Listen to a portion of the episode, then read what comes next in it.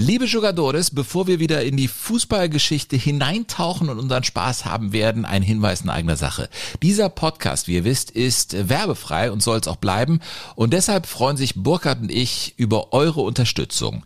Äh, wie ihr uns unterstützen könnt, findet ihr im Internet unter www.jogo-bonito.de oder die IBAN gibt's ganz einfach auch in den Show Notes. Jogo Bonito. Das schöne Spiel, der Fußball-Podcast mit Sven Pistor und Burkhard Hupe.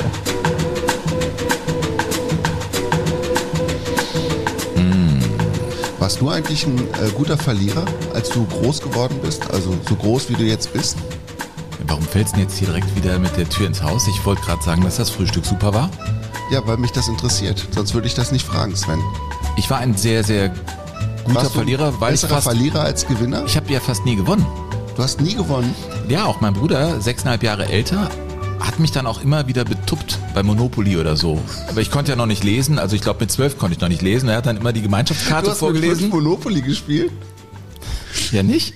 Und ich konnte nicht lesen und dann, äh, es gibt, der hat da Texte vorgelesen, irgendwie sprengt die Bank und bekommt 10.000 Euro, wenn es um ihn ging und ich ging natürlich nie über los und ging immer sofort ins Gefängnis und ich weiß nicht. Freundchen, D-Mark, nicht Euro. So, Ja. so jung bist du nicht mehr. Jetzt komme ich zu deinem, also, äh, hör mal, du bist für mich ein Sieger, ja, weil du diese wunderbare Küche hier hast, in der wir sitzen. Und jetzt unsere Ruhe haben. Bei dir war ja auch irgendwie heute Morgen hier Halligalli mit Familie frühstücken und so. Und ich habe Wegmänner mitgebracht. Und ich finde, ich habe ein schlechtes Gewissen, weil Wegmänner waren ja Frevel im Vergleich zu dem, was du mir hier aufgetischt hast. Diesmal sogar rote Beete. Ja, und du hast ihn nicht angerührt. Ja, wie soll ich denn den Wegmann mit rote Beete essen? Du hast auch ein halbes Brötchen gehabt, ein ganz normales. Da hättest du ruhig rote Beete zunehmen können. Und ich hatte keine Gender-Diskussion mit deiner Frau. nee, aber die kann ja noch kommen. Ja, bei der ist noch nächsten. Folge. Glaube ich, könnte es so sein. Aber wir wollen ja nicht zu viel teasen. Liebe Äh, Hörende, ja, liebe Hörende an den digitalen Endgeräten, es geht heute um verlorene Sieger, so wie wir es angekündigt haben. verlorene Sieger. So ist es. Burkhard, ich habe mir darüber Gedanken gemacht tatsächlich. Wahnsinn. Ja. Und weißt du was? Am Anfang dachte ich, ich sei schlau und am Ende dachte ich, ich weiß gar nichts mehr. Weil ich, ich habe dann irgendwie mir ein paar Biografien reingezogen und am Ende stellte ich mir die Frage, sind das überhaupt verlorene Sieger? Was sind verlorene Sieger? Wann hat man eigentlich verloren, wenn man ein Sieger ist und so? Also es ist ein sehr spannender Begriff. Ja, wir hatten ja, wir hatten ja äh, bei der letzten Folge direkt so spontane Assoziationen. Ne? Uns fielen ja direkt auch ein paar Namen ein. Paolo Rossi. War, kam von mir, genau. Das war dein Auftrag. Ich bin gespannt, was du Kommen da zutage gefördert hast. Hm, genau. Mir fiel direkt Jimmy Greaves ein, für mich einer der tragischsten Helden im englischen Fußball, über den man in Deutschland aber gar nicht so viel weiß. Da wirst du eine historische Abhandlung hier bringen in Jogo Bonito, dem schönen Spiel. Und das ist gestorben, sagen viele Brasilianer 1982 beim Spiel Brasilien gegen Italien, als Italien mit 3 zu 2 mit, ich sag mal, funktionalem, unemotionalem Fußball gewonnen hat und die spielenden Brasilianer eben aus dem Turnier flogen als großer Favorit. Und fortan spielte die Welt eigentlich nur diesen italienischen Fußball und nicht mehr das äh, schöne Spiel. Jogo Darf ich dir sagen, dass mir das damals scheißegal war, 82, dass ich eigentlich froh war, dass die, dass die Brasilianer dra- draußen waren. Weil du dachtest, gegen die haben wir sowieso überhaupt keine Genau. Chance. Ne? Ja, und Rossi, da kommen wir zu ihm, der hat drei Tore in diesem Spiel gegen Brasilien erzielt. Und ich bin in meinen Recherchen auf einen anderen gekommen bei diesem Spiel. Das ist Sokrates, der Doktor, der Kinderarzt, mit der Schuhgröße 41. Und weißt du, wie lang der war? Der Fuß? Nee. Der Sokrates. Also, der Sokrates in, wie in, in der Höhe, ja. Äh, 1,92 der- Meter. 92. Ja, der war groß, genau. Mit ganz kleinen Füßen und diesem Hackentrick. Der hatte diesen unglaublichen Hackentrick, ja.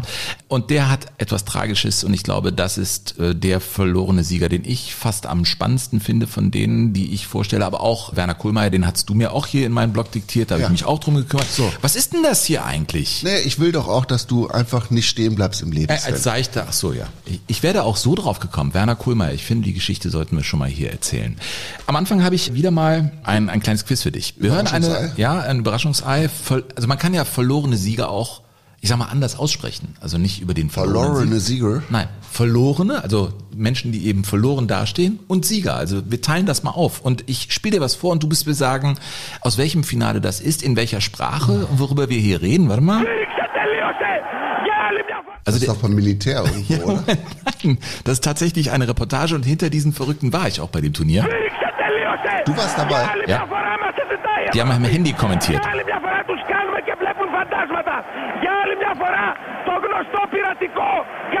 Klingt irgendwie nach Südosteuropa. Ja, Richtig? der Süd. Ende, Ende, Ende, das ist doch. Ende, Ende, Ende, das ist griechisch. Ja, bravo Burkhard. Also das war nicht gut, aber ich, du bist eben für mich ein verlorener Sieger in dem. Ja, weil es gibt Dinge, da muss mir auch über die Straße geholfen werden. Dann war es Verlorene und Sieger, musstest du ja irgendwas mit, mit äh, Europameisterschaft zu tun Genau, haben. das war das Finale Griechenland gegen Portugal. Das war der Reporter, der vor mir war. Ja, Nelly Lissabon. Furtado hatte da noch bei der Eröffnungsshow gesungen, Forza und alle Portugiesen waren sich ja sicher, dass sie als Sieger am Ende da stehen würden und sie standen sehr verloren am Ende. Das war die furchtbarste Europameisterschaft aller Zeiten 2004. Das war also so viel Verzweiflung habe ich in meinem ganzen Leben als Fußballfan nie wieder verspürt. Also erstens über das Abschneiden der Deutschen und zweitens über das Abschneiden der Griechen. Trajanos Dellas. Furchtbar. Ich habe das Halbfinale von denen gegen die Tschechen. gesehen in Porto und bin danach ich bin, also ich bin wirklich ko- völlig konsterniert aus diesem Stadion raus und war in meinem Innersten zerstört. Nochmal? Verstehst du? Und Ja. ich habe nee, hinter dem Verrückten gestanden. Der ist da immer rechts und links hin und her gelaufen und hat gar nicht gehört. Der hat es nur so wie so ein, ja keine Ahnung, wie so ein, so ein Streichholzbox vor den Mund gehalten und so reportiert. Du warst doch damals der Rehagel-Beauftragte, So, und oder? ich war, genau, also ja, ich war nämlich da bei dieser Otto war Europameisterschaft. Otto war Trainer der Griechen und die gewannen gegen Portugal ja auch das Eröffnungsspiel mit 1 zu 0. Die gewannen ja irgendwie alles 1 zu 0. Ja, und dann bekam ich den Auftrag, Mensch, am nächsten Tag, guck doch mal, ob du beim griechischen Hotel ein Interview mit Otto Reage bekommst. Fahr Was ja also ganz hin. einfach ist. Was ja sehr einfach war mit Otto Reage. Das war ein, an dem Menschen zugewandter. Natürlich. Ne? Und dann fuhr ich dahin. Menschenfänger. Ich kannte dann Rolf Töpperwien und hatte mit dem dann Kontakt und Rolf sagte, ja, alles klar, am Parkplatz vor dem griechischen Hotel, warte mal hier, gleich kommt der Bus. Rolf dann, war der einzige Journalist, zu dem Otto Vertrauen hatte. Genau, der hat ihm ja immer da die Interviews gegeben und sonst niemandem. Mhm. Der Bus fährt aus der Hotelanlage raus, bleibt hinter einer Schranke stehen, Tür geht auf, Mannschaft sitzt drin, die ganze griechische Delegation, Mhm. ja, die klang ja alle...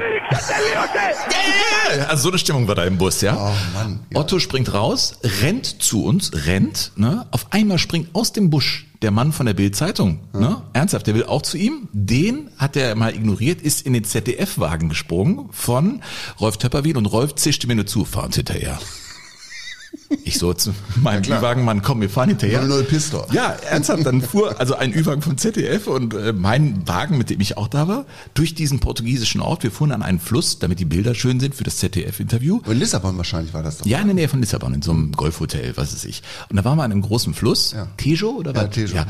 Und da waren eben portugiesische Angler am, am Morgen und die dachten, sie sehen nicht richtig. Da ist ja der Trainer von der Mannschaft, die Portugal geschlagen hat. Das muss ich mir mal vorstellen. Also es war ja schon echt eine skurrile Situation. Naja, die machen ihr Interview da am Flussufer und dann sagt Rolf zu mir, du, ich habe meins im Kasten, ich muss jetzt sofort zum Flughafen, du bringst Otto wieder zurück. Ich so, ah, wie, echt? Und da habe ich mit Otto Rihage gesprochen und das war das einzig ausgeruhte Otto Rihage Interview, das ich in meinem Leben bekommen habe. Und äh, War der da nett? Der hat auf jeden Fall geantwortet. Ja. Ne? Und dann hat er gesagt, ja, dann fahren wir jetzt wieder zurück. Ne? Und dann habe ich mich hinten sozusagen aufs Mischpult gelegt, damit Otto Rehage vorne im Ü-Wagen sitzen kann. Natürlich. Fuhren wir durch den Ort zurück und dann dachte ich, wir fahren jetzt zum Bus und dann ist gut. Aber mitten im Ort sagt er, halt, stopp, stehen bleiben. Ne? Wir stehen geblieben. Er springt aus dem Auto raus, sprintet in einen Zeitungskiosk, holt alle Zeitungen. Der kam wirklich mit so einem Stoß von zehn Zeitungen wieder zurück. Ja klar, um zu gucken, welche Bilder haben die genommen. Ne? Auf der äh, ne? Seite eins, Weil überall war er natürlich drauf und weinende Portugiesen und ich weiß nicht was. Hat er, also er konnte das nicht lesen, aber brauchte trotzdem diese Selbstvergewisserung. Oder vielleicht war es auch so eine Routine. Er hatte auf jeden Fall die Zeitungen, dann fuhren wir wieder zum Bus. Der Mann von der Bildzeitung stand da immer noch, an dem rannte er wieder zurück, vorbei und äh, im Bus saß natürlich wieder die... Otto springt rein und fuhr wieder vom Hof. Ey, das war echt mal ein Einsatz als 0-0 Pistor. Das war, das war unglaublich. Ich fühlte mich schon auch verloren in der Situation, aber auch wie ein Sieger, weil ich ein Interview mit äh, Otto Rehagel hatte.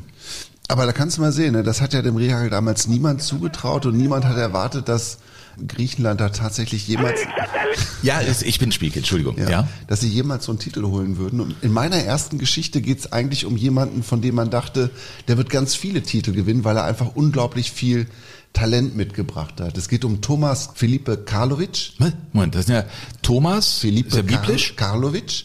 Felipe Karlovic kommt ja dann. Kroatien, Krass. die Eltern aus Kroatien, aber in Argentinien nach Argentinien ausgewandert. Mhm. Und der Einfachheit halber, weil das auch im Spanischen oder im Argentinischen ein bisschen schwierig auszusprechen war, hat man ihn El Trinch genannt. El Trinch bedeutet übersetzt die Gabel. 70er Jahre Rosario, mhm. Stadt in Argentinien und Riesentalent. Mhm. Spielt in Rosario in der zweiten Liga. 1974 kommt die argentinische Nationalmannschaft, die damals von Wladislao Kapp trainiert wird, einem sehr charismatischen Trainer, der allerdings aber auch pro Spiel etwa zwei Schachteln Zigaretten gebraucht hat und macht also ein Vorbereitungsspiel gegen eine Stadtauswahl aus Rosario. Testspiel für die WM. Und die argentinische Nationalmannschaft lag zur Pause mit 0 zu 3 zurück. Gegen die Stadtauswahl. Gegen die Stadtauswahl von Rosario und El Trinch hat sie vorgeführt. Hat die also verarscht, wo es nur ging. Und in der Pause ist dieser Vladislao Kapp, der argentinische Nationaltrainer, zu diesem ja, was weiß ich, Übungsleiter der, der Stadtauswahl hingegangen und gesagt, tu mir einen Gefallen. Nimm den raus, den langen da mit den langen Haaren und den braunen Augen. Weil äh, was soll ich mit meinen Spielern machen? Die, die gehen ja gebrochen nach Deutschland, wenn das hier so weitergeht. Ne, die werden, die, wir kriegen ja alles aufgezeigt, was sie nicht können. Und das ist zu viel.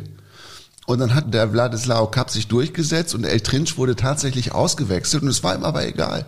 Er hat sich seine Schlappen angezogen, hat sich ein Hemd übergestreift und ich glaube, er musste noch nicht mal duschen und ist dann einfach, hat das Stadion verlassen, hat sich das Spiel gar nicht mehr zu Ende angeguckt. Die Argentinier haben es dann nur mit 1 zu 3 verloren und er ist dann einfach in seine Lieblingsbar gegangen, wo er wusste, da findet er immer noch eine, eine, hübsche Frau, mit der er ein bisschen flirten kann.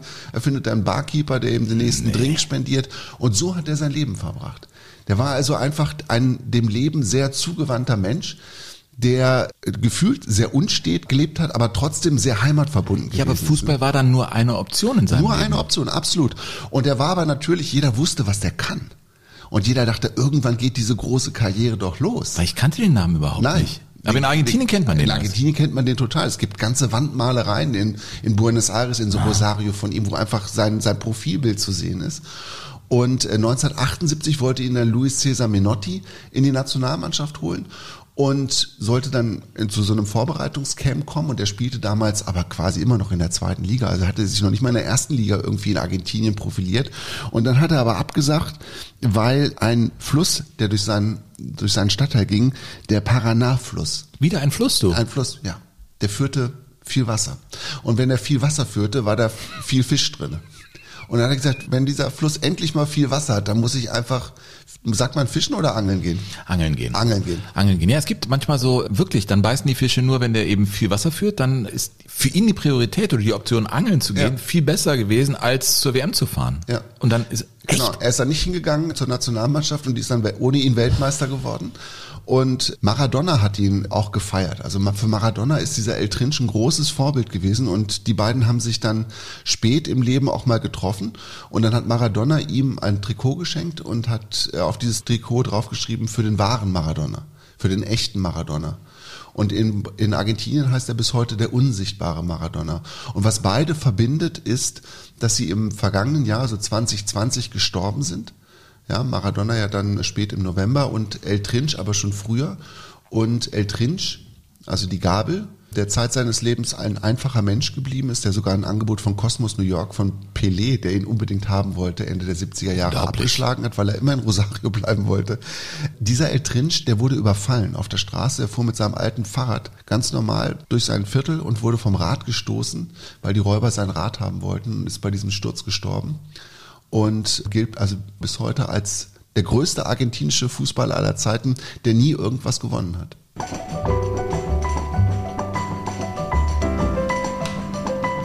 Ey, wenn das nicht Jogo Bonito ist, also das Spiel als Ausdrucksform, oder? Und nicht als Zwang gewinnen zu müssen, sondern einfach es zu spielen. Ich finde es krass, weil sich alle, die die ihn erlebt haben, einig sind, dass der von seinem Talent überragend gewesen sein muss aber auch so dieses, dieses Spielerische nicht, nicht, nicht äh, loswerden wollte. Also der hat seine Spieler beispielsweise von vorne getunnelt und wenn er das geschafft hatte, dann hat er gewartet, bis sie sich umgedreht haben, dann hat er sie nochmal getunnelt. Das war seine Spezialität auf dem Platz, die natürlich zu nichts führte, außer zu großer Unterhaltung auf den Rängen. Wahnsinn. Die Gabel führt mich zu einem, der vielleicht, das ist ein ganz guter Anschluss, der wäre mal vielleicht besser nach den zwei Meistertiteln mit dem ersten FC Kaiserslautern in Lautern geblieben und wäre dann nicht zur Weltmeisterschaft in die Schweiz gefahren. Der sagt am Ende seines Lebens, äh, vielleicht war es der größte Fehler meines Lebens, dass ich Fußball gespielt habe. Das hat er gesagt. Werner Kohlmeier. Werner Kohl, das hat er ehrlich gesagt. Hat er echt gesagt. Ach, der Weltmeister ne? von 54, Teil dieses Wunders von Bern, einer von fünf Lauterern, die äh, da tatsächlich 3 zu 2 gegen Ungarn gewonnen haben. Ne? Es war natürlich ein unglaublicher Moment und er hat auch seinen Teil dazu beigetragen. Ne? Äh, mhm. Ein Defensivspezialist. Er machte dreimal in diesem Turnier den Turek, also den Mann auf der Linie. Der Torhüter Turek war schon überwunden und äh, Kohlmeier rettete dreimal und im Finale gegen Ungarn auch. Wir können es ja mal hören. Jetzt Gefahr, Schuss! Auf der Torlinie gerettet. Nachschuss müsste kommen. Nochmal auf der Torlinie gerettet. Das erste Mal Posipal, das zweite Mal Kohlmeier. Aber die Ungarn bleiben im Ballbesitz. Bocik müsste schießen. Gibt zu Cibor. Cibor schießt. Abgewehrt. Liebrich rettet. Noch einmal Nachschuss. Kosic am linken Flügel. Rettet, rettet, rettet. Und jetzt ist die Gefahr beseitigt. Ja.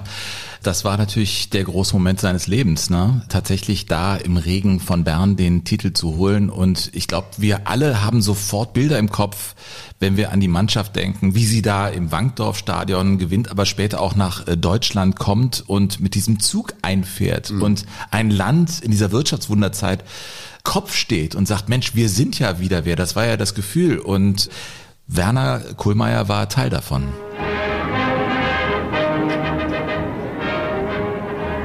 Unvorstellbarer Jubel empfing den frisch gebackenen Fußballweltmeister beim ersten Betreten des deutschen Bodens in Singen.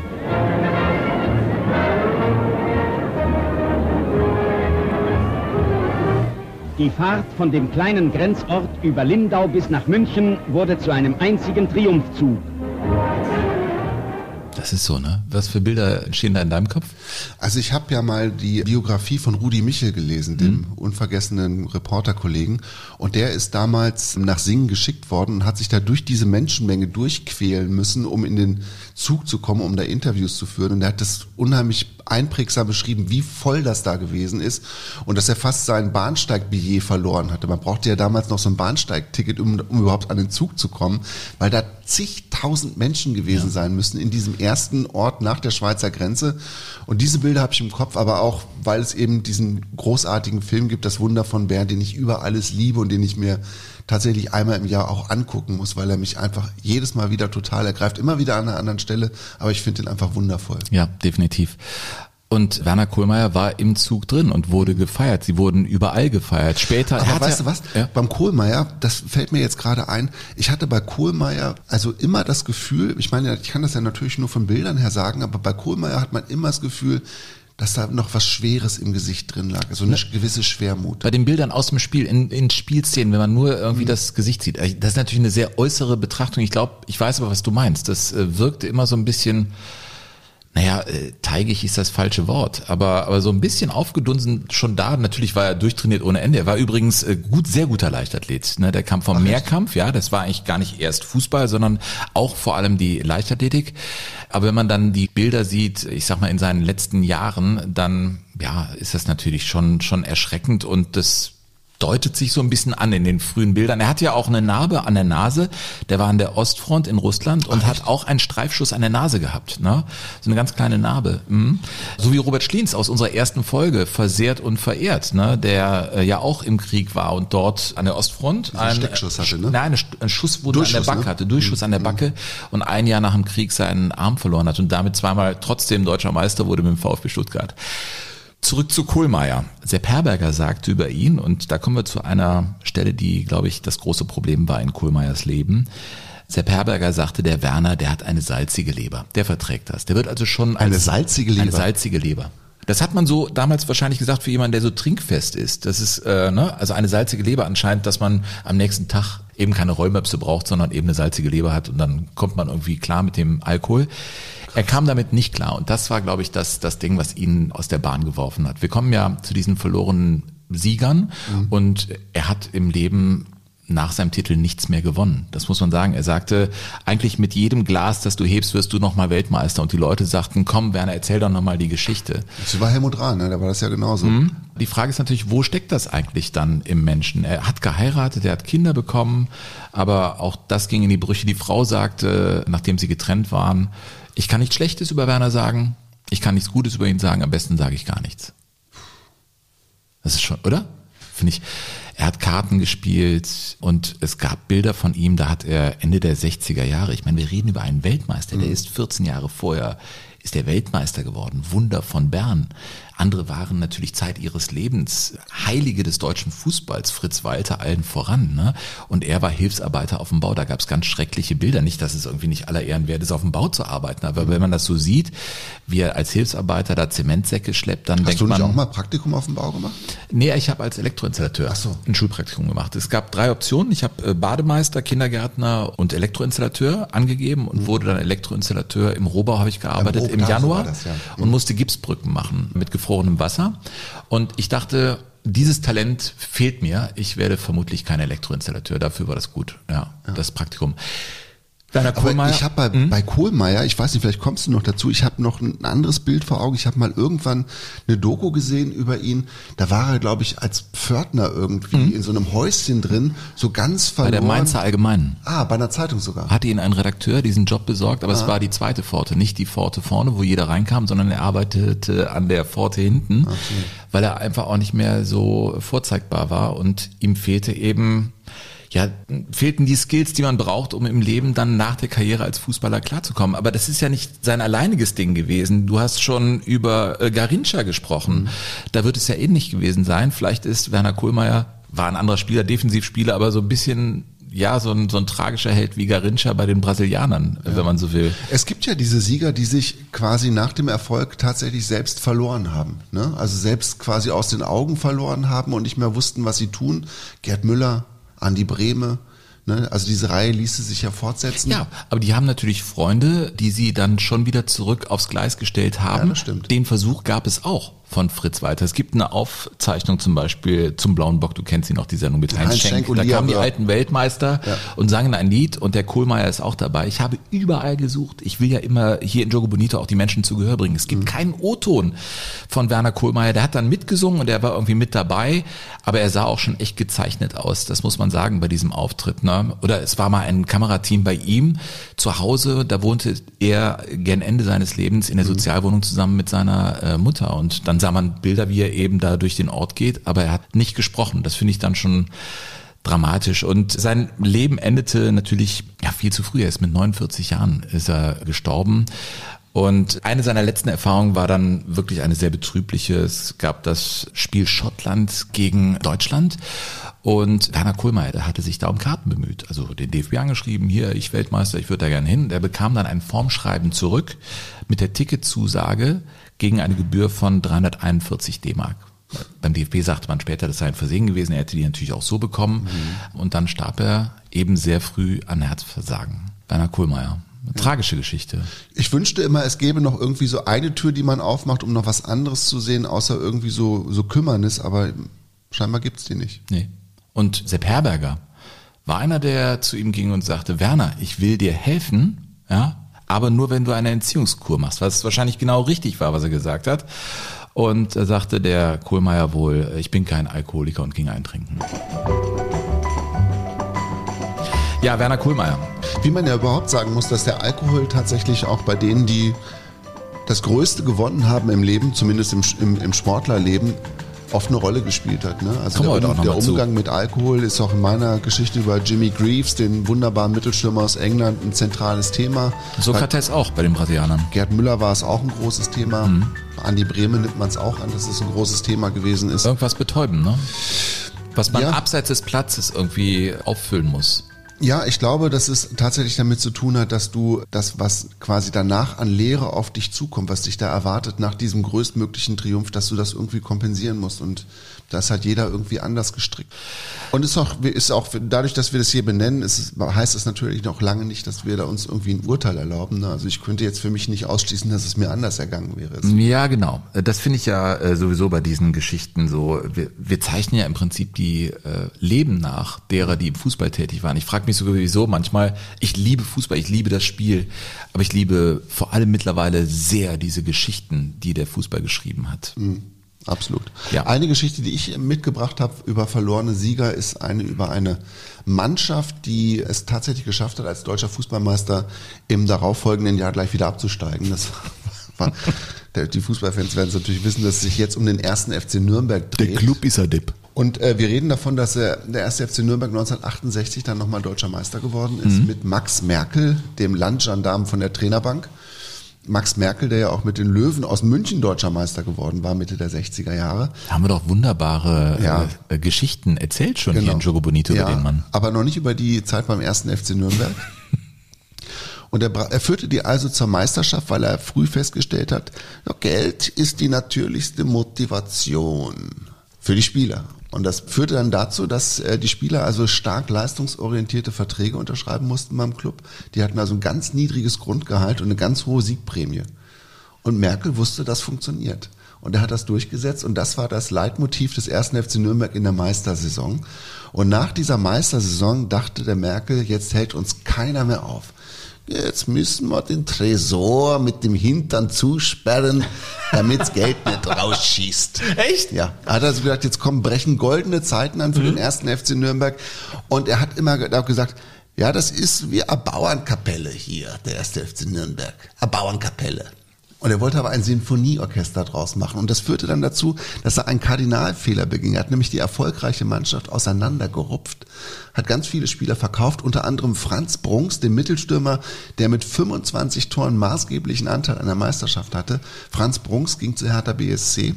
Und dieser Franz Brunks war in der Meistersaison des Club der Spieler, dem es gelungen ist, dem, das bis heute der einzige Spieler, der es geschafft hat, gegen Bayern München in einem Spiel fünf Tore zu schießen. Fünf. Ja, gegen Sepp Meier.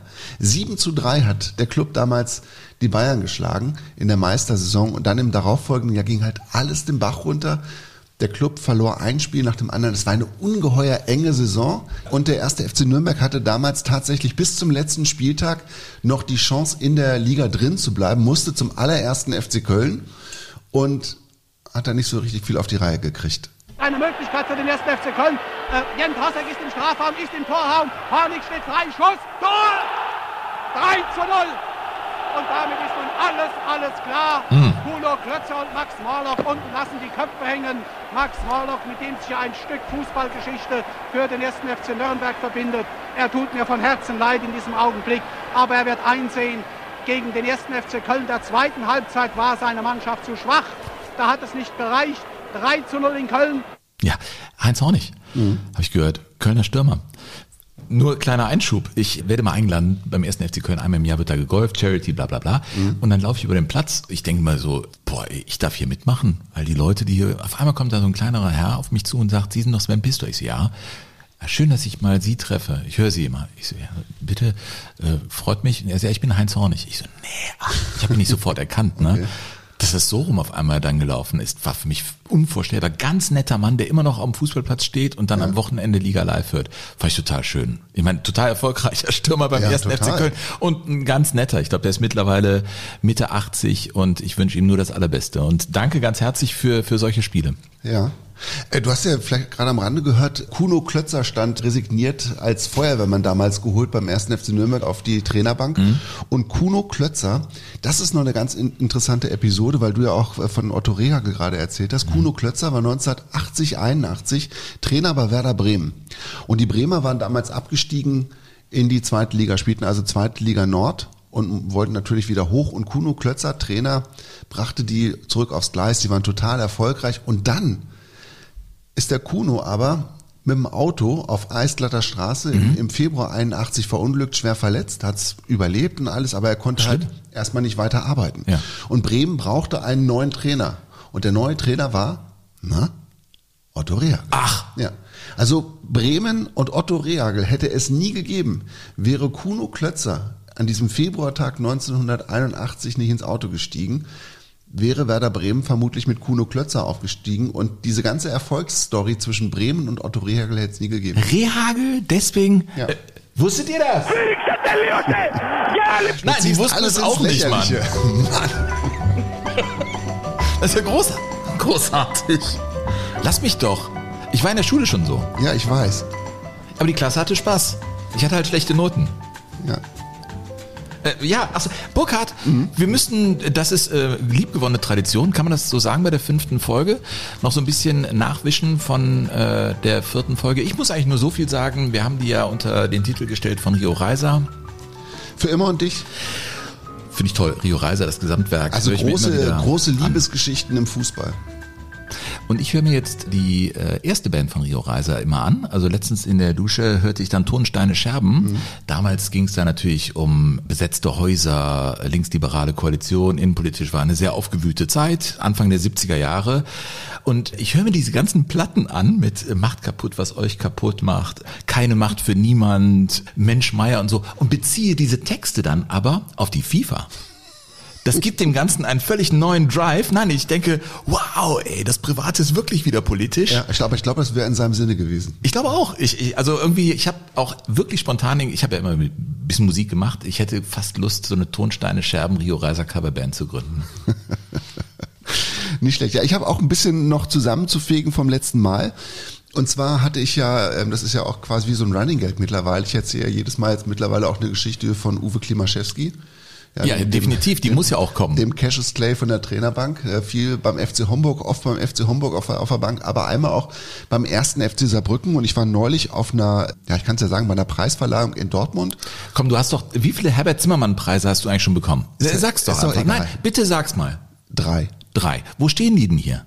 Die stehen nicht in der Küche. Warum sollen die in der Küche Aber du stehen? hast sie schon hingestellt irgendwo. Nee, die stehen irgendwo, wo sie, wo sie Staub ansammeln. Also Das ist super. Ja, Perfekt. ist ja auch, auf jeden Fall war da ein Kollege aus dem Saarland auch dabei, Mhm. Thomas Wolscheid, der den Uwe Klimaschewski richtig gut kennengelernt hat in den vergangenen Jahrzehnten. Und der erzählte mir eine Geschichte, die fand ich so toll, die, dass ich sie unbedingt loswerden muss. Und zwar erzählte der, dass Uwe Klimaschewski in den 70ern einmal Trainer beim ersten FC Saarbrücken war.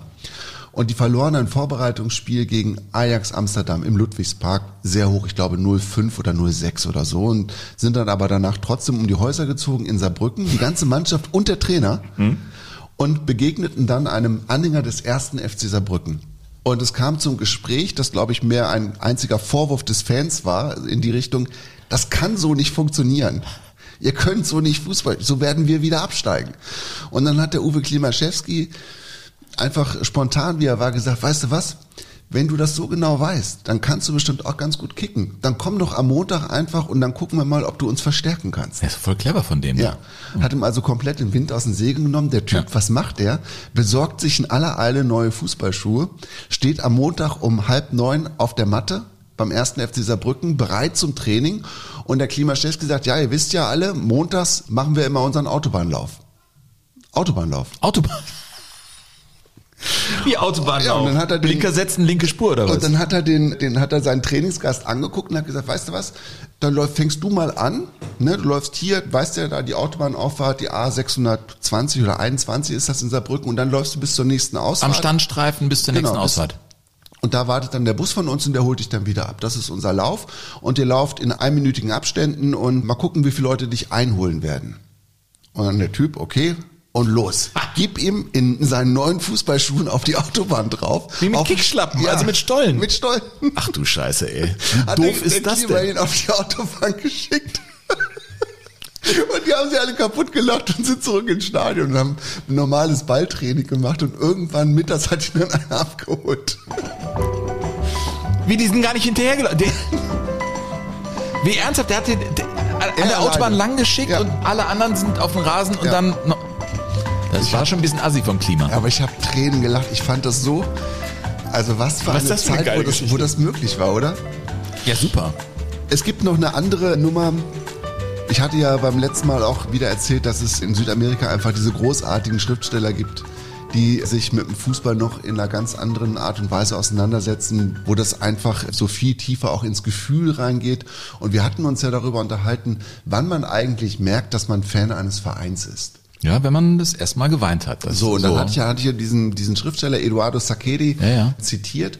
Und darauf bin ich jetzt auch wiederholt angesprochen worden und Leute gesagt, Mensch, Burkhard, lies das doch mal vor. Ja, klar. Also wenn das wirklich so toll ist. Und dann habe ich mir gedacht, okay, ich lese das jetzt vor aus dem Buch Die Hand Gottes und andere Tangos, Fußballgeschichten von Eduardo Saccheri. Darf ich das Erschien- heute mitnehmen eigentlich? Kannst du mitnehmen, ja. Du hast mir eine Zeit lang mal nichts mehr geliehen, weil ich dann nicht zurückgegeben habe, weißt du? ja, ich, ich gehe auch davon aus, dass ich das jetzt zum letzten Mal sehe. Nein, nein, ich Aber ich lese ja jetzt was vor, das kann ich, Ich mir schenke dir das zu deinem Geburtstag. Also Eduardo Saccheri. Die Geschichte ist so, der Erzähler Ja. ist Anhänger von einem Club, der heißt Huracan aus. Das klingt wie Schalke eigentlich. Genau, das ist, kann man glaube ich gut vergleichen. Also nicht wegen Huracan, aber einfach nur so. Ja, argentinischer Ja. Traditionsclub. Und die dominante Mannschaft in dieser Zeit und auch in dieser Geschichte ist River Plate. Mhm. Ne, kennt man ja, River Plate. Und also River Plate sozusagen der FC Bayern und Huracan der FC Schalke. Und Mhm. Ist doch der- ganz gut emotional eingeordnet, So, ne? total. Und der Erzähler, also Fan von Schalke und sein Sohn, Raulito heißt er, so ein Teenager, Anfang Pubertät, ja, wird von seinem Onkel und von, von seinen Cousins zugeschissen mit Trikots, Bällen, allem möglichen Schnickschnack von River Plate, weil sie halt wollen, dass der River Plate Fan wird. Und dann irgendwann ist er halt River Plate Fan. Und es kommt also zum Aufeinandertreffen der beiden Mannschaften. Huracan spielt gegen River Plate an einem Nachmittag. Und der Vater sitzt im Innenhof und hat das Radio auf so einem Tisch und sein Sohn kommt dazu. Und die beiden sind verabredet, dieses Spiel zusammen im Radio zu hören. Und River Plate führt relativ schnell mit 3 zu 0 und alles scheint ganz normal zu laufen. Der Vater verzweifelt und der Junge freut sich. Am Anfang, wird aber dann immer ruhiger. Dann schießt Huracan aber das erste Tor und dann sogar das zweite Tor. Und auf einmal wird die Nummer spannend, aufregend. Und der Vater wird nervös und der Junge wird auch nervös. Und in der allerletzten Sekunde dieses Spiels hat Huracan die Chance zum Ausgleich, zum 3 zu 3. Stürmer läuft allein aufs Tor zu, schließt ab und trifft nur die Latte. Schießt also nicht das 3 zu 3. Es bricht alles zusammen und der große Favorit, ja, der FC Bayern River Plate, gewinnt also auch dieses Spiel und der Vater ist resigniert und guckt zur Seite und sieht, dass sein Sohn ebenfalls zusammengebrochen ist und anfängt zu weinen und dann auf einmal aus dem Hof rausstürmt ins Haus, in sein Zimmer. Und er weiß in diesem Moment, der Sohn hat die Seiten gewechselt. Es ist was passiert mit dem Jungen. Ja, es, der ist nicht mehr River Plate-Fan, sondern der ist jetzt quasi auf die andere Seite gekommen, weil er gesehen hat, was Huda Khan mit seinem Vater gemacht hat und wie, was eigentlich passiert, wenn man das, das Unerwartete fast schon in den Händen fühlt und dann doch verliert. Und diese, diese ähm, Szene klingt also in dem Buch oder liest sich in dem Buch folgendermaßen. Der Vater hörte die Tür knallen. Er musste ihm nicht folgen, wusste auch so, dass er auf dem Bett lag, aufgewühlt, enttäuscht, unschlüssig wohin mit seiner Wut und seinem Schmerz. Der Vater wusste es, weil er selber heulte wie ein Schlosshund, nur dass er diese Tränen genoss weil man anfangs noch behaupten kann, für mehrere Mannschaften zu sein, weil man es sich noch überlegen kann, vor allem wenn einen Onkel und ältere Cousins umschwirren, die mit Bällen und Trikots die Treue eines jungfräulichen Herzens erkaufen wollen. Aber wenn man mal wegen einer Mannschaft geheult hat, ist die Sache gegessen. Dann gibt es kein Zurück mehr, keine Chance. Nach einem freudigen Erlebnis vielleicht, aber nicht nach Tränen. Denn wenn man wegen einer Mannschaft leidet, ist da ein unbegreifliches Loch im Bauch, das mit nichts gefüllt werden kann.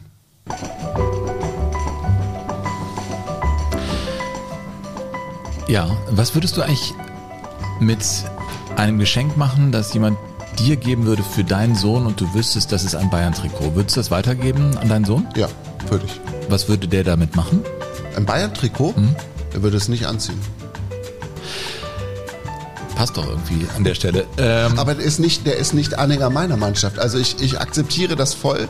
Und Bayern, ja, das würde ich, also schlimmer wäre, wenn es quasi irgendein Plastikverein wäre. Da hätte ich ein großes also Köln ginge als Gladbach-Fan, der du Total, bist. ja. Das wäre okay. Würde ich sofort, würde ich sagen, ja, du bist, wirst hier in der Nähe von Köln groß. Mhm. Es ist völlig normal und es ist absolut organisch. Mach das. Glaubst du eigentlich, dass wir jemals den Fußball und was er mit Menschen macht, begreifen werden? Ich meine, wir tanzen ja schon so lange um dieses Thema. Ich habe immer den Eindruck, wir gucken rein und erahnen da was, aber so richtig begreifen tun auch wir das nicht. Ganz umfassend glaube ich das auch nicht, aber ich finde es immer total spannend, wenn man dann wieder irgendwas in den Händen hält und sagt, ah ja, das kann da passieren. Das kann sein, ne? Ja. Mhm, glaube ich auch. Äh, wo du das Buch gerade weggelegt hast, du hast äh, jetzt ein Buch frisch rausgebracht. Äh, Oh Lass ja. uns doch an dieser Stelle mal erwähnen, wie es heißt und worum es da geht, weil meine Güte, ich finde, du schreibst auch sehr, sehr schön und du hast deine Geschichten aufgeschrieben. Wie heißt das Buch? Das Buch heißt Der Weisheit letzter Schuss und in diesem Buch sind im Prinzip all diese unglaublichen Geschichten, die man in den Tabellen eigentlich nie so richtig wiederfindet. Also Geschichten über kleine Triumphe, über große Niederlagen, über das Unvorhergesehene. Es sind Geschichten über UFOs, es sind Geschichten über tote Katzen, es sind Geschichten über nicht enden wollende Elfmeterschießen. Also es sind Geschichten, die man ein bisschen suchen muss, aber wenn man sie gefunden hat, dann, dann streichelt man sie ganz liebevoll und sagt sich, ja, ich passe gut auf euch auf. Ist doch so kurz vor Weihnachten ein ganz netter Hinweis. Das Buch ist frisch rausgekommen und wenn es dann doch eine Veranstaltung sein soll, ab März bin ich wieder mit ein Herz für Vollpfosten auf den Bühnen, vor allem im Fußball Westen. Und du bist auch mit von der Partie. Wir müssen natürlich immer ein bisschen gucken, ob das gerade geht oder nicht. Aber wir haben vor, natürlich im nächsten Jahr aufzutreten. Guckt einfach da rein, wo es Tickets zu kaufen gibt. Äh, ein Herz für Vollpfosten, Pistors Fußballschule. Das ist äh, mein Bühnenprogramm und ich freue mich sehr mit dir da irgendwie schöne Abende äh, zu feiern. Ja, wenn wir bin- wieder dürfen. Also ich habe mir vorgenommen, nur dann zu gehen, wenn alles auch cool finden. Und deswegen haben wir so den Januar, Februar erstmal rausgenommen. Aber ab März, wenn es geht, äh, gehen wir da hin und werden das dann so auf die Bühne bringen. Das mal als, ich sag mal, unser Heizdeckenteil. Ne? Hier verkaufen wir unsere Heizdecken, du ein Buch, ich die Tickets und wir machen weiter. Über einen, der seine Seele kurzfristig verkauft hat, Paolo Rossi. Wie meinst du das? Ja, der war doch beteiligt an diesem Wettskandal. Genau. Ne? Ja, deswegen hast du den ja auch vorgeschlagen für die Folge verlorene Sieger. Mm, Und ich bin mir am Ende, ich habe äh, mich doch mal mit ihm beschäftigt, bin mir gar nicht sicher, ob der ein verlorener Sieger ist. Er hat, genau, fangen wir doch da an, das ist gut. 1979 gab es in Italien, im italienischen Fußball, den sogenannten Toto Nero, einen riesen Skandal rund um verschobene Spiele und Paolo Rossi, Stürmer, Pablito nannten sie ihn liebevoll in Italien oder auch Uno di Noi, einer von uns. Also er war ein sehr beliebter und hatte einen sehr italienischen, gewöhnlichen Namen, Paolo Rossi. Er war beteiligt zum Beispiel beim Spiel von Perugia. Da spielte er gegen Avellino, das endete 2 zu 2 und daraufhin wurde er gesperrt, jahrelang, jahrelang. Und er wäre normalerweise, 79 war das, über die WM 82 hinaus gesperrt gewesen, aber er wurde begnadigt im April, also zwei Monate bevor es losging in Weil die einen. Stürmer brauchten. Die brauchten einen Stürmer. Und der Schweiger, der Kommissario, der Trainer Beazot, der hatte ihn auch schon vor der Sperre auf dem Zettel und er war einer seiner ganz großen Förderer. Er sorgte dafür in Italien, dass Paolo Rossi begnadigt wurde. Und so konnte er in das Turnier einsteigen. Und jetzt beamen wir uns zurück. 82 Gruppenphase. Es war die Unentschieden-Gruppe, in der Italien genau, spielte. Du erinnerst gar, dich. Gar keinen Sieg gab's in der Nur Gruppe. ne? unentschieden und man war sich sicher, Brasilien würde Weltmeister, ne? äh, weil das war die alles überragende Mannschaft äh, der Aber das war Jahre die Vorrunde, davor. ne? Das war noch die Vorrunde. in der Zwischenrunde haben sie gegen Brasilien Dann gespielt. Mhm. kamen sie in die Zwischenrunde und in dieser Zwischenrunde trafen sie dann im entscheidenden Spiel auf eben diese Brasilianer. Und da erlebte Paulo Rossi das Spiel seines Lebens. Das klang in der Reihe so. Italia in vantaggio, Rossi, quinto minuto, Italia 1, Brasile 0. Rossi, Rossi, ed è il pareggio. Di nuovo Rossi, Ja, er hat äh, drei Tore erzielt beim 3 zu 2 Sieg über Brasilien und alle gingen eigentlich davon aus, dass Brasilien Weltmeister würde. Mit dieser Generation, die als verlorene Generation in die Geschichte eingehen sollte. Und da erzähle ich gleich ein bisschen mehr zu einem Spieler, der mir über dieses Spiel wieder so aufgefallen ist. Paolo Rossi erzielte drei Tore in diesem Spiel. Zwei Tore im Halbfinale gegen Polen. Das war ja auch eine überragende Mannschaft. Ne? Und das 1 zu 0 im Finale gegen Deutschland, das die Italiener 3 zu 1 gewannen. Deutschland war dann völlig platt noch vom Halbfinale gegen Frankreich, hatte einen Tag weniger Pause. Und Paolo Rossi wurde Torschützenkönig und Spieler des Jahres im Jahr Ah, äh, das war- das wusste ich 82. nicht. Ja, er wurde, er, genau, äh, absolut. Er hat den Ballon d'Or gewonnen. Und deswegen bin ich so unsicher, ob ich ihn tatsächlich als verlorenen Sieger hier für mich so durchgehen lasse, weil auch äh, im Prinzip ja, die Karriere nach seiner Karriere, die mündet in so einem Agrikultura. Er hat so ein, so ein Landgut gehabt in der Toskana und ich glaube ein recht schönes, normales, sortiertes Leben und äh, war Teil der Fußballfamilie. Und deshalb komme ich eher zu dem Schluss, dass Pablito ein schönes Leben, ein erfülltes Leben hatte und er war ein Stürmer, das ist vielleicht auch, das, das kommt manchmal so zu kurz, wenn man über diese Geschichten spricht. Was war er eigentlich von der Charakteristik her für ein Stürmer? Der war so ein Geist, der war eigentlich nie da, aber der war dann da, wenn es eben nötig war. Und dann hat er das Tor gemacht. Das ist ganz anders als zum Beispiel Robert Lewandowski. Das ist ja so ein, ne, du bist ja oft als Reporter im Stadion. Und ich würde sagen, Robert Lewandowski ist ein kompletter Stürmer, der kann irgendwie alles. Ja. Ne? Äh, Paulo Rossi war anders. Wenn du dir die äh, Tore nochmal anguckst, die sind einfach so, so brutal auch. So brutal effizient. Ne?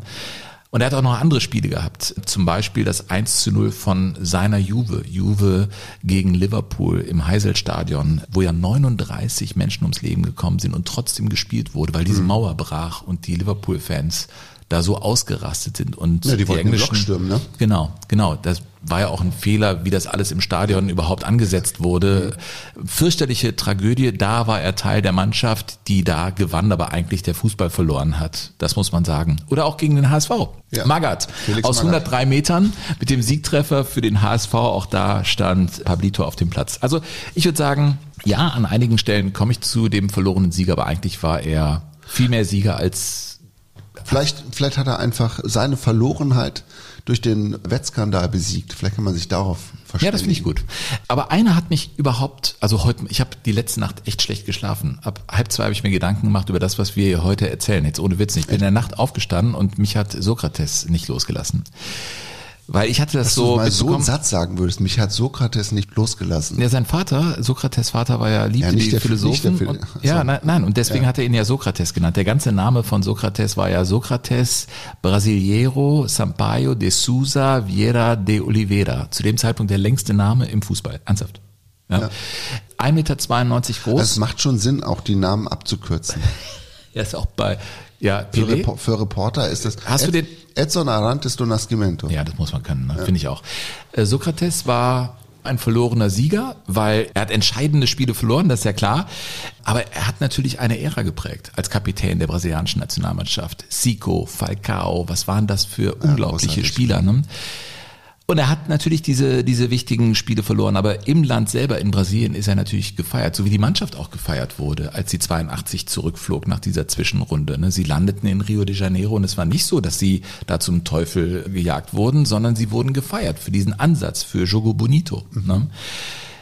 Aber man sagt, das habe ich ja eingangs gesagt, an dem Tag, an dem sie ausgeschieden sind, ist irgendwie äh, das Jogo Bonito gestorben, weil der effiziente Fußball, der ergebnisorientierte Fußball, den Italien bis auf die letzte Europameisterschaft äh, eigentlich destilliert hat, immer schon, dass Ja, der sich Deutschen erstmal äh, durchgesetzt hat. Genau, die Deutschen haben ja mit Ungarn nichts anderes gemacht eigentlich. Ne? Das sind ja diese Künstlertruppen, die dann doch im großen Moment gescheitert sind.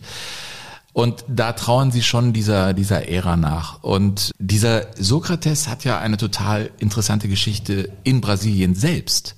Der hat ja da in Sao Paulo gewohnt und da hat er ja die Demokratie bei den Corinthians eingeführt. Die, ne? Also die Mitbestimmung der Spieler. Das war aber noch zu Zeiten der Militärdiktatur. So dann, ne? ist es nämlich. Der hat die Mitbestimmung da eingeführt. Er war ein totaler Revoluzer, war an Protesten beteiligt, rauchte 20 Zigaretten am Tag. 82 hat er, haben die Mitspieler gesagt, da hat er sich voll fokussiert, nicht geraucht, voll Sport getrieben war, wollte es unbedingt. Aber in Brasilien selbst, Militärdiktatur, ließ er dann auch die Mannschaft auflaufen, also basisdemokratisch, wie seine Mannschaft eben war, mit Demokratie jetzt auf dem Trikot. Das musst du dir mal vorstellen. Worüber reden wir denn hier in Deutschland, wenn wir über Qatar Airways bei den Bayern reden? Oder über, erinnere dich an diese, diese T-Shirt-Aktion von der Nationalmannschaft, als sie sich alle dieses Human Rights da auf Du, da konnte dir richtig was passieren. Ja, damals bei den Militärdiktaturen da. absolut. Ja. Und das ist, äh, finde ich, etwas, also äh, da bin ich überhaupt nicht bei Verlorenen, äh, sondern bei absoluten Siegern, obwohl eben dieser Sokrates beide Weltmeisterschaften als Kapitän nicht mit dem Titel beenden konnte. Aber er hat Und- was hinterlassen. Er hat, genau, er hat äh, was hinterlassen. Er ist am Ende eigentlich auch am Alkohol zugrunde gegangen, ist viel zu früh gestorben, ist ja auch noch Kinderarzt gewesen, Maler. Also Fußball war ihm ja auch nicht genug. Ne? Er war ein sehr politischer Mensch, ein mega interessanter Mensch, glaube ich, mit irrsinnigem Tiefgang. Und deswegen komme ich auch bei ihm nicht zu dem Urteil, dass es ein verlorener Sieger ist, sondern einfach ein bezaubernder Mensch mit einer unglaublich spannenden Lebensgeschichte, die natürlich auch ihre tragische Wendung hatte. Ja, also halten wir fest, der Titel ist eigentlich scheiße für die Sendung hier.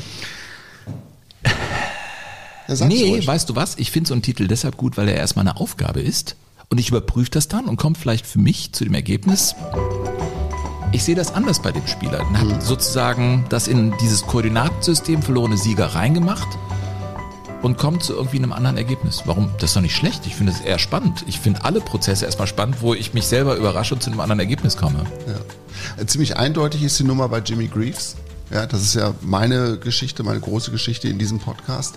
Jimmy Greaves, der ja wahrscheinlich für die Engländer bis heute der größte Mittelstürmer aller Zeiten ist, tatsächlich größer als Geoff Hurst, was man gar nicht glauben kann, weil Hurst hat immerhin beim einzigen Titelgewinn der Engländer, muss das ja immer noch mal so sagen, 1966 im eigenen Land unter Mithilfe der Schiedsrichter Ich finde, ich würde dich ja nicht unterbrechen. Nein. Also ich finde es alles richtig, was Ja. du gesagt hast. Hat Geoff Hurst ja drei Tore geschossen, wovon zwei irregulär waren. Ja.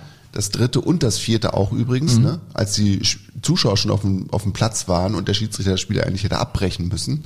Und der dritte war eben nicht drin, das weiß ja auch jeder. So, und äh, also Geoff Hurst war natürlich danach der, der gefeierte Mann. Und eigentlich, und das weiß kaum jemand, hätte an Geoff Hursts Stelle Jimmy Greaves spielen sollen.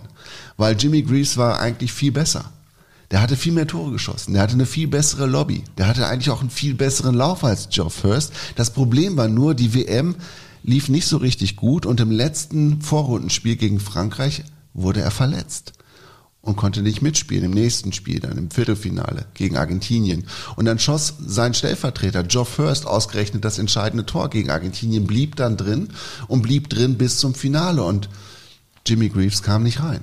Und wenn du dir heute das Finale anguckst bei der BBC und dann gibt's irgendwann einen Schwenk auf die Trainerbank, da siehst du einen Typen, offenkundig einen Spieler im schwarzen Anzug sitzen. Im schwarzen Anzug. Und der guckt total konsterniert, als der Schlusspfiff kommt. Und jubelt nicht und reißt nicht die Hände nach oben. Das und ist das er? ist, das ist Jimmy Greaves. Und ein Typ, der ungeheuer erfolgreich. Du hast ja gerade von, von Rossi gesprochen, dass er wie so ein Geist durch den Strafraum gelaufen ist. Und das galt für Jimmy Greaves auch. Der hat ganz früh unglaublich viele Tore für Chelsea geschossen.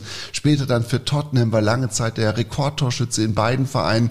Und hatte aber Zeit seines Lebens natürlich mit dieser Nummer 66 im Finale zu kämpfen. Weil das einfach was mit ihm gemacht hatte. Also diese Vorstellung, dass er das hätte sein können, der diese Entscheidung herbeiführt gegen die Deutschen, das hat ihn natürlich beschäftigt. Zeit seines und er hat immer gesagt, egal mit wem ich gefeiert und mit wem ich getanzt habe, tief in mir drin gab es immer diese Dunkelheit, ausgelöst durch dieses Finale 66, was ich zwar erlebt habe, was ich aber gefühlt nie gewonnen habe. Und ein Beleg dafür ist ja auch gewesen, dass die Ersatzspieler damals 1966 auch die WM-Medaille gar nicht bekommen haben. Nur die Spieler sind damals ausgezeichnet worden. All die, die auf der Bank saßen, die vielleicht auch im Turnier eingesetzt worden sind, haben diese Medaille zunächst nicht bekommen. Das ist wie mit Günter Netzer bei der WM 74 So eigentlich, sieht's ne? aus, ja. Und äh, das galt natürlich auch für Jimmy Greaves. Und der fand halt auch dann immer mehr seinen, seinen ähm, Freund im Alkohol und trank eigentlich zu viel. Und seine Karriere franzte dann auch so ein bisschen aus. Und 1970, das war nochmal ein Ziel für ihn, die WM in Mexiko. Und er hat sich nochmal zusammengerissen und hat für Tottenham unglaublich viele Tore geschossen. Aber das Problem war, dass der Trainer der englischen Mannschaft, Sir Alf Ramsey, kein Freund war von Jimmy Greaves. Und Jimmy Greaves wurde von den Zeitungen quasi in die Nationalmannschaft reingeschrieben, so dass der Trainer eine eigene Pressekonferenz geben musste, warum er ihn nicht mitnehmen würde. Und Jimmy Greaves wurde natürlich auch gefragt, Jimmy Boy, what's up? Warum gehst du nicht mit nach Mexiko? Und das hat er geantwortet. I would have said that if I'd have been a little bit younger, maybe uh, I could have come back into the reckoning. But uh, I would have, I would think that it's probably over now. There are a lot of good players who've, as I said, never had a chance. Also Jimmy Greaves hat das relativ früh geschnallt und da war er aber auch, glaube ich, als er da interviewt wurde, auch nicht mehr so ganz nüchtern. Aber was das für eine große Nummer war, ich habe ein ganz tolles Buch, Sven, und zwar ist das von 1971, glaube ich. Die Großen im Sturm heißt das, herausgegeben von Karl-Heinz Huber. Und ähm, da wurde auch ähm, Jimmy Greaves beschrieben, wie der Fußball gespielt hat. Greaves ist mit 1,73 Meter ein verhältnismäßig kleiner Mann und er wirkte noch kleiner, weil er auf dem Spielfeld immer mit eingezogenen Schultern ging. Ging ist dabei keineswegs der falsch gewählte Ausdruck, denn er rannte selten. Vom Anpfiff an bemühte sich Greaves darum, der am wenigsten beachtete Spieler auf dem Feld zu sein. Jimmy Greaves wird wohl kaum jemals Aufmerksamkeit auf sich gelenkt haben, indem er einen Mannschaftskameraden zurief, den Ball doch ihm zuzuspielen. Er wartete geduldig, bis der Ball an die richtige Stelle kommt, wo ihn allenfalls noch eine kleine Lücke trennt und dann wird der faule kleine Mann zu einer Rakete. Plötzlich wirbelt ein unberechenbarer Tornado durch die Reihen der gegnerischen Hintermannschaft. Ein trickreicher Haken, schlagender Hase in einer Meute hilfloser Windhunde und dann ein Schuss auf das Tor, bei dem man das Mündungsfeuer einer Haubitze zu sehen und zu hören glaubt. Was? Das ist doch von Jagd und Hund hier. Wie echt? Ja, das Mündungsfeuer einer Haubitze. Krass. Haubitze. Ah, wieder Ja, das- Zweiter Weltkrieg ist noch nicht lang her. Du, die, das ist einfach, ne, wenn du diese Sprache Ja, ja. in den, den Jahrzehnten nach dem Zweiten Weltkrieg. Sag das mal heute in deiner Reportage. Da hätte ich ein, läng- da hätte ich dann ein läng- längeres Gespräch nach dem Wochenende. Glaube ich auch. vor mir. Ja, Wahnsinn. Was Oder für eine nur ein Geschichte. kurzes, ja. ja. Ja. Und dieser Jimmy Greaves, wie gesagt, der hat dann noch bei irgendwelchen Amateurkapellen gespielt in den 70er Jahren, hat unglaublich viel getrunken, also wahnsinnig viel getrunken, hat also auch Zeit seines Lebens immer Wodka in Orangen reingespritzt, damit er in der Kabine auch schon was zu lutschen hatte. Echt? Ja, und der hat mal nach seiner Karriere gesagt, ähm, also als er bei diesen Amateurkapellen gespielt hat, hat er gesagt, es war nach dem Spiel immer ein Fotofinish zwischen unseren Fans und der Mannschaft, wer zuerst an der Theke saß. Ey, das. Wir lachen jetzt drüber und wir reden gleichzeitig über Probleme, aber vielleicht ist an der Stelle das aber Leben es- eben es so nimmt, spannend. Ja, aber es nimmt ja auch ein gutes Ende, Sven. Okay. Der Typ hat die Kurve gekriegt. Er hat gesagt, von den 70ern weiß ich nicht mehr viel, weil ich nur besoffen war. Aber am Ende der 70er hat er einen, ja, einen Freund fürs Leben sozusagen gefunden und das war Ian St. John und mit dem hat er zusammen eine, ja, eine Fernsehshow quasi ähm, aufgemacht. Ian St. John war lange Spieler beim FC Liverpool und diese Show, die Sand and Greavesy Show, das war so eine Show, die lief am Samstagnachmittag eine halbe Stunde vorm Anpfiff in der Premier League und die beiden haben sich Das klingt ja wie Joko und Klaas, die hatten die Idee schon früher. ja, genau. Und die war unheimlich populär, ist viele Jahre gelaufen und die hatte ein Intro, das mich ehrlich gesagt ein bisschen beruhigt hat, weil ich dann gedacht habe, okay, also nicht nur das Intro der Sportschau klang scheiße. Welches meinst du? Alle, alle die von Dieter Na komm, Bohlen. wir haben also die von Dieter Bohlen. die von Dieter Bohlen. Das müssen wir schon- 80ern. Ja, Lass mal hören, lass mal genießen.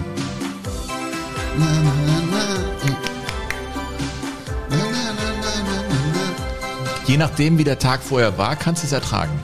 Findest du? Aber ich, nee, aus damit. ich habe sofort diese grellen Farben vor Augen. Ja, ja, ja, ja, ich, ich weiß exakt, was du meinst und ja, ich habe auch so, so Gefühle, die gehen, äh, ja, da werde ich zum Wutbürger bei so einer Musik, ja. Ja, auf jeden Fall hat der Greavesy und des, der Ian St. John, die beiden haben das viele Jahre gemacht und waren super erfolgreich und sind aber leider beide auch im vergangenen Jahr, nee, in diesem Jahr sind sogar beide gestorben. Äh, mon Dieu, ich habe den Eindruck, dass wir das Mündungsdelta dieser fünften Folge das Mündungsfeuer erreicht der haben. Haubitze. Mündungsdelta, mein Freund. Ach so.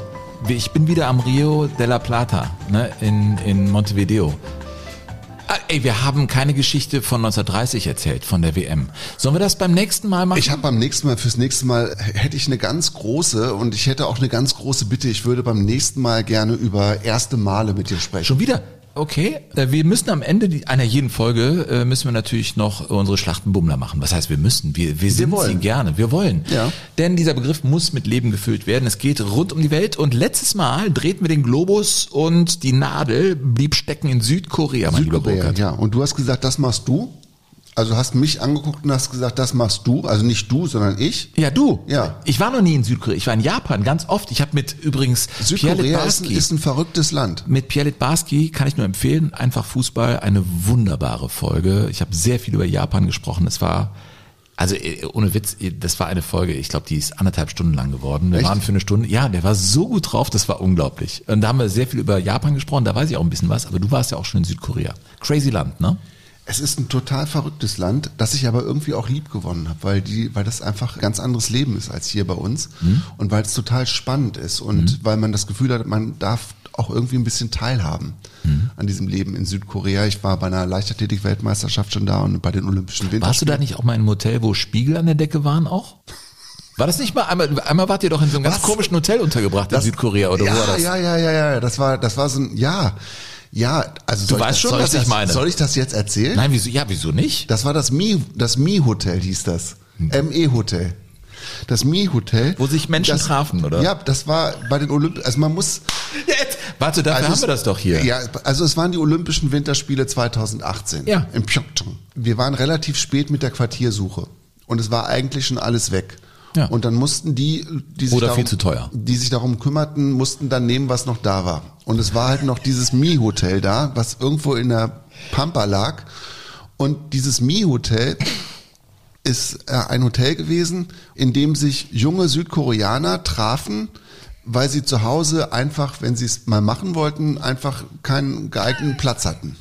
Und dann trafen die sich in so einem Hotel wie dem Mi-Hotel. Also es war so ein Du Stu- hattest da so ein Zimmer, das dafür auch eingerichtet war. Dann. Stundenhotel für Paare. Ich wusste das aber nicht. Woher sollte ich das? War Du hast dich nur gewundert. Ja, ich habe mich nur gewundert, als ich im im Badezimmer vorm Spiegel stand, da lagen überall Kondome rum. Und Hm. ich wusste nicht, warum. Also Ja. und dann haben die anderen aber erzählt, dass das bei denen auch so ist. Und man fuhr also in dieses Mi-Hotel rein. Das war wie so eine, das war so eine Einfahrt wie in der Waschstraße. Da hingen also so Lappen runter. Ich habe den Eindruck, jetzt willst du das auch erzählen. und man fuhr da so durch und dann hinter einem fielen die Lappen runter und dann war man in der Anonymität. Ja. Und ich weiß nicht, was die jungen Menschen in Pyeongchang während der Olympischen Winterspiele 2018 Was im Also, Mi-Hotel passiert, bleibt im Mi-Hotel. So gesehen ja. Und es war ein furchtbarer Gestank in dem Hotel. Das, den werde ich nie in dem Treppenhaus. Dieser Gestank war furchtbar. Ja, man, du, also wenn man dich auch auf das Gleis setzt, dann, dann. Ja, Alter, ich wollte doch was ganz anderes ja über was denn? Was Südkorea Schönes, erzählen. Liebliches über Südkorea. Ja, jein. Also ich muss mal gerade gucken. Hast du den Zettel? Meine, das müsst ihr mal wissen, Leute. Wir haben 30 Zettel hier auf dem Tisch liegen. Das Frühstück ist längst abgeräumt. Wir müssen mal ein Foto hiervon machen. Und Burkhard hat jetzt endlich den Zettel. Das ist der letzte für die heutige Ausgabe. Ja, also es geht um Südkorea und Südkoreas erste Weltmeisterschaftsteilnahme, die, wie du weißt, natürlich 1954 war, weil Südkorea ja in die deutsche Gruppe gelost worden war, ohne gegen die Deutschen äh, spielen zu müssen. Während des Koreakrieges. Genau. Und das Besondere war wirklich, dass sie in der deutschen Gruppe waren, ohne gegen die Deutschen zu spielen, weil die so einen ganz komplizierten Austragungsmodus hatten, dass die Deutschen zweimal gegen die Türken spielen. Also es war, es ist, das ist würde jetzt das, selbst für den Podcast würde das jetzt zu lange dauern. Aber das Interessante an dieser südkoreanischen Mannschaft ist natürlich, dass die zuvor eine Qualifikation gespielt haben gegen Japan. Und Japan ja Besatzungsmacht war in Südkorea und zwar von 1910 bis 1945, glaube ich. Also über 30 Jahre und es waren keine, es war kein geliebter Feind, um es mal so zu sagen, der Japaner. Und die Japaner durften nach dem Zweiten Weltkrieg koreanischen Boden nicht betreten. Das heißt, sie durften ihre Qualif ihr Qualifikationsrückspiel durften sie nicht auf eigenem Boden austragen, die Koreaner, sondern mussten zweimal nach Japan, haben sich durchgesetzt tatsächlich und hatten dann aber da immer noch den Weg quasi von Südkorea in die Schweiz vor sich. Und das war kompliziert. Ne? Also das war einfach ein weiter Weg, der viele Tage in Anspruch nahm. Die besten Spieler durften einen Teil dieser Strecke mit dem Flugzeug zurückbringen. Die nicht so guten Spieler wurden auf einen Flugzeugträger der Amerikaner verfrachtet und die brachten die dann nach Indien. Und dann ging es weiter irgendwie über Umwege nach Marseille und von Marseille dann mit dem Zug in die Schweiz. Die kamen an in der Schweiz und spielten dann ihr erstes Spiel gegen die Ungarn. Was Ohne, ohne Schlachtenbummler aus Südkorea kann ich mir nicht vorstellen. Das Nein, war nur die Mannschaft. Da waren jetzt Schlachtenbummler nicht dabei und die spielten in Zürich gegen Ungarn. Und ja, das Problem war natürlich, dass die jetzt keine richtige Vorbereitung hatten und dann am Tag vorher auch gesagt bekamen, dass man dieses Turnier jetzt mit Rückennummern spielte. Haben die aber nicht gehabt. Nee, die mussten die dann am Abend vorm Spiel, die kamen also gerade an aus Südkorea, und dann in ihrem Hotelzimmer haben sie dann die Rückennummern auf die Trikots genäht. Die Spieler. Die Spieler selbst. Die Spieler da sah selbst. das auch so aus, Ja. oder wie? Ja, die haben das, die haben ihre Nummern da drauf genäht. Und dann haben die sich vorgenommen, dass sie, die wussten, dass sie keine Chance haben gegen, gegen Ungarn. Dann haben sie sich vorgenommen, wenigstens zehn Minuten ohne Gegentor zu bleiben. Das haben sie auch geschafft. Also sie haben dann nach zwölf Minuten erst das erste Gegentor gekriegt. Das Besondere an dem Spiel zwischen diesen Mannschaften aus Südkorea und Ungarn war, dass der Torhüter von Ungarn, Gila Grosic, der dann im Finale ja eine sehr unglückliche Figur machte gegen Deutschland, dass dem das Hosengummi quasi riss. Also das Gummi, das oben alles zusammenhielt. Das riss, die Hose rutschte runter und der konnte aber während des Spiels quasi die Hose wechseln, weil die Südkoreaner nie in seinem Strafraum waren. Der konnte also ganz in Ruhe sich quasi eine neue Hose an. Im Ernst jetzt. Ja, es fällt mir schwer ernst zu bleiben, aber es ist so. Es ist so und ja, danach haben sie dann eben noch ein Spiel gehabt, das haben sie auch hoch verloren, die Südkoreaner, und dann sind sie wieder nach Hause gefahren, drei Tage lang. Hatten aber jetzt Trikots mit Nummern. Burkhard. Ja. Crazy Geschichten wieder. Crazy, crazy, crazy. Ja, müssen wir den Globus noch drehen, ne? Ähm,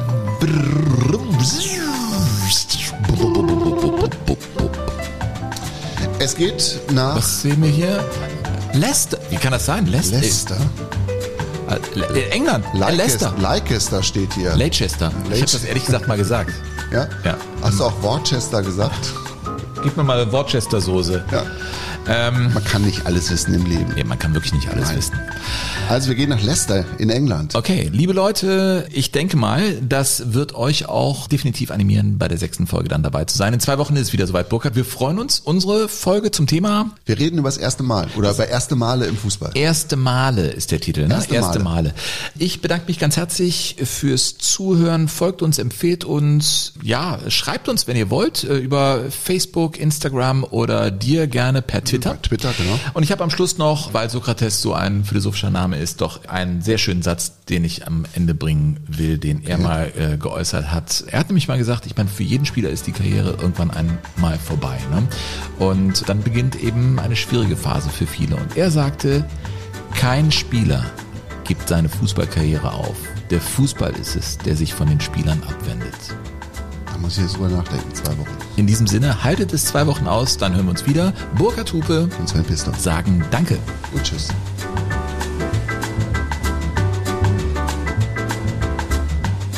Jogo Bonito. Das schöne Spiel. Der Fußball-Podcast mit Sven Pistor und Burkhard Hupe.